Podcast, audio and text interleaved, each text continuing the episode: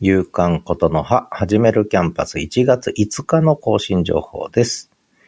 えー、今日のつぶやき、つぶやきました。ブログつぶやきですね。それから、えー、一声、えー、読む人。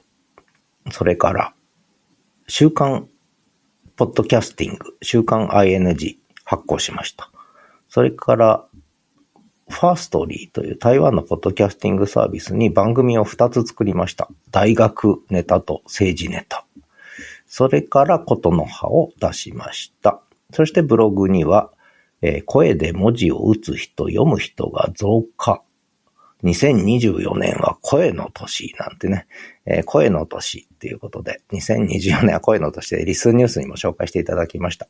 ありがとうございました。詳しくは概要欄、説明欄をご覧ください。オレンジ色の憎いやつ、勇敢ことの葉でした。ではまた。